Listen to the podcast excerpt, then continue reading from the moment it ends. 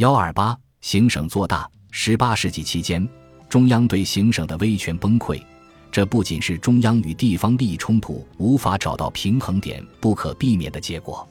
世纪末的十年间，塞利姆的某些改革倾向于中央集权化，违背了以前行之有年的习惯，也使上述问题恶化。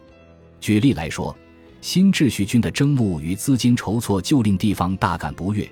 因为这剥夺了行省自行募兵的责任及其所带来利益，负责支付新秩序军开销的新秩税国库所收的税的一部分来自在竞拍人空缺时收归国有的地方的包税权，而这是地方权贵不愿放弃的投资，因为金融资源是他们建立政治影响力的财源。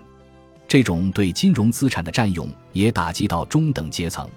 因为终身包税权制的实施，已经使地方与此制度利害相关的各阶层人士大幅增加。一旦接触到地方权力阶梯的最底层，人们就可以通过扩大投资的地理范围发迹，或以多元方式融入与中央政府危险的金融体系关系较疏远的经济部门，如借贷或地区贸易。这些既得利益者都不理会中央政府，而且还有更多的人准备加入他们。在地方自治的大趋势中发挥影响力的地方势力，也使帝国欧洲行省的情况大不同于安纳托利亚，特别是阿拉伯地区的行省。事实上，每个省的情况都有许多独特之处。由于地理位置的特点，帝国的巴尔干地区很容易成为欧洲大国染指的目标。到18世纪末，奥斯曼政府已经丧失许多巴尔干基督教臣民的效忠。烽火经年不断，使许多人转而到哈布斯堡王朝的领土寻求庇护。即使是留在巴尔干的那些人，也无法免受奥斯曼边界以外的吸引。但威胁巴尔干稳定的不仅是基督教徒，当地的穆斯林家族在外部势力的怂恿下，也无不蠢蠢欲动。安纳托利亚东部的情况也大同小异，在奥斯曼与伊朗接壤的省份。对地方的忠诚仍然大大影响着什叶派居民。阿拉伯世界也在变化当中，这里距奥斯曼核心地区十分遥远，文化差异巨大。奥斯曼最初让这里紧随中央的企图都失败了。此后，奥斯曼对阿拉伯诸省的政策转变为妥协性政策。这种妥协的基础是阿拉伯臣民对奥斯曼家族与国家某种程度的效忠。以及共同信仰的强大吸引力，它有效制止了阿拉伯的分离主义倾向。但到了18世纪末，波斯尼亚冒险家土夫艾哈迈德帕夏在叙利亚已经实现了相当程度的独立，独立程度唯一超过叙利亚的，就是在1798年法国入侵埃及之后，阿尔巴尼亚人穆罕默德阿里帕夏统治的埃及。同一时期。十八世纪七十年代中期，在汉至崛起的瓦哈比伊斯兰复兴运动也颇有自立门户之势，其威胁绝不亚于巴尔干基督教徒的分离主义倾向。在安纳托利亚，到了十八世纪末，伊斯坦布尔派去的官员已经失去了长久以来拥有的权利，许多家族在一个世纪的经营后已经有钱有势，在伊斯坦布尔政府及地方的代理人之间扮演起调解者角色。其中最有名的，当推安纳托利亚中部的恰潘家族，安纳托利亚西部的卡拉奥斯曼家族及安纳托利亚中北部的贾尼克家族。恰潘家族起于微末，在1768至1774年的战争中，他们已经独揽安纳托利亚中部的金融及行政大权。1782年起的三十年中，家族长老苏莱曼贝伊与中央政府合作，提供军队与补给。以换取更大的奖赏，他支持苏丹瑟利姆建立新秩序军。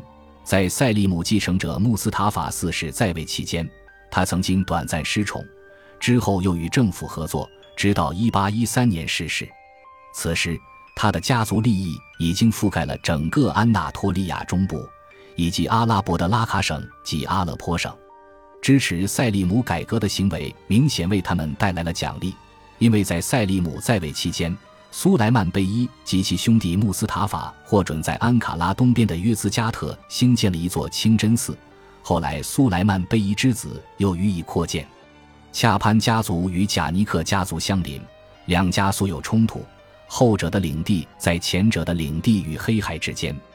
两家的财富数量随着政府青睐对象的变化而有所起伏，但对政府来说，贾尼克家族并不可靠。他们的失宠使恰潘家族得利。该家族的机智的马哈茂德贝伊曾被俄罗斯俘虏，获释后不再支持新秩序军队。1806年，他逃往1783年以后已经成为俄罗斯帝国一部分的克里米亚。卡拉奥斯曼家族的历史则可以追溯到17世纪，其在18世纪的影响力大体上是来自于家族控制的萨鲁汉桑贾克贝伊代理的职位。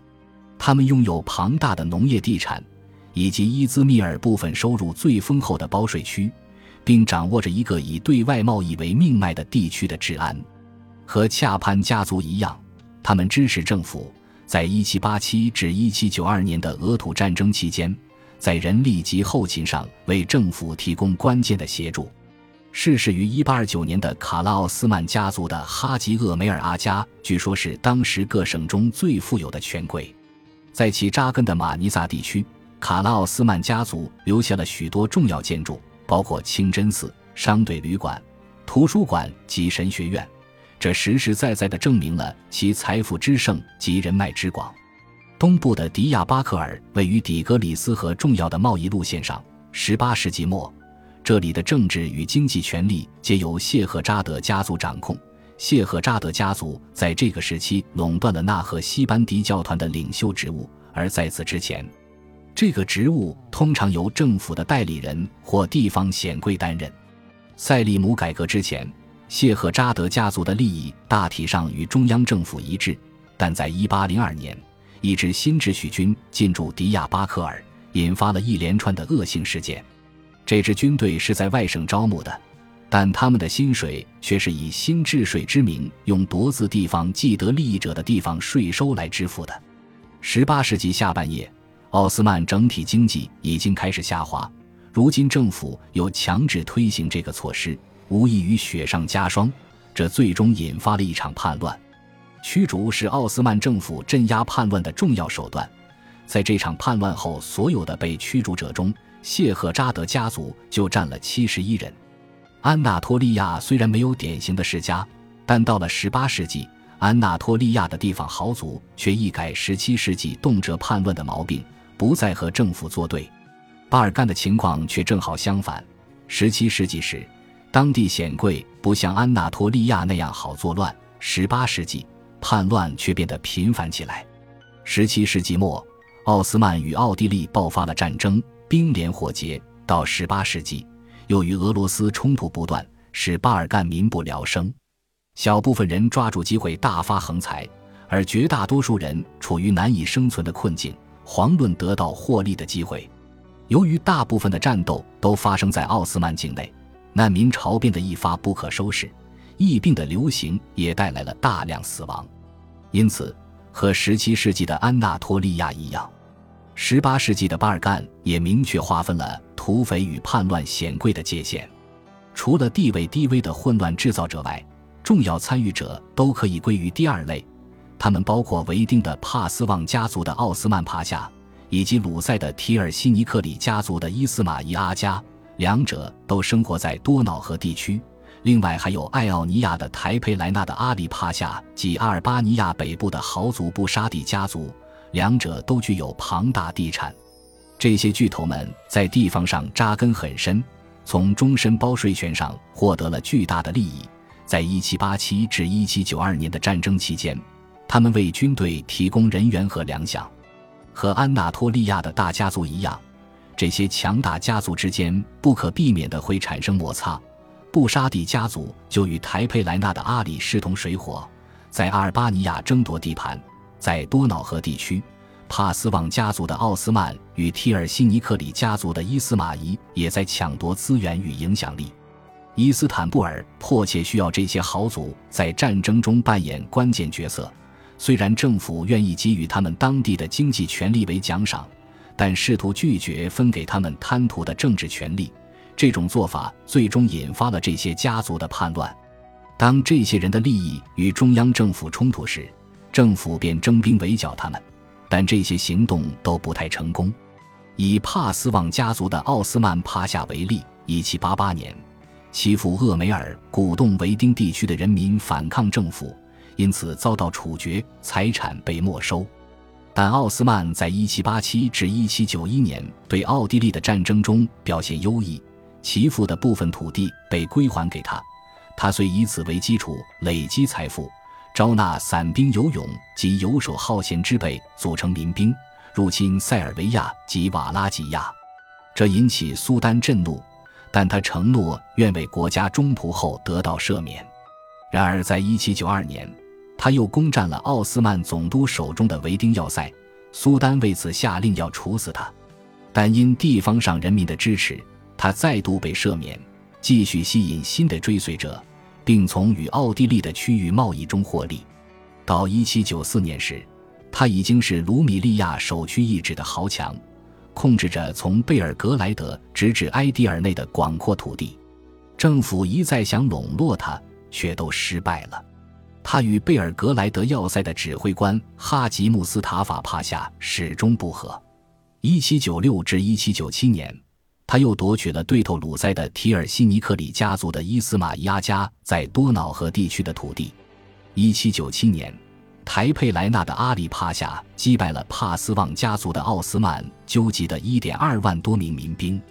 此后，塞利姆发兵8万，由保皇派的卢米利亚地方权贵及中央政府官员联合指挥，进击阿里帕夏所在的维丁。在围攻维丁八个月后，政府军放弃了围城，又因为苏丹需要专注别的事务，他再度赦免了帕斯旺家族的奥斯曼。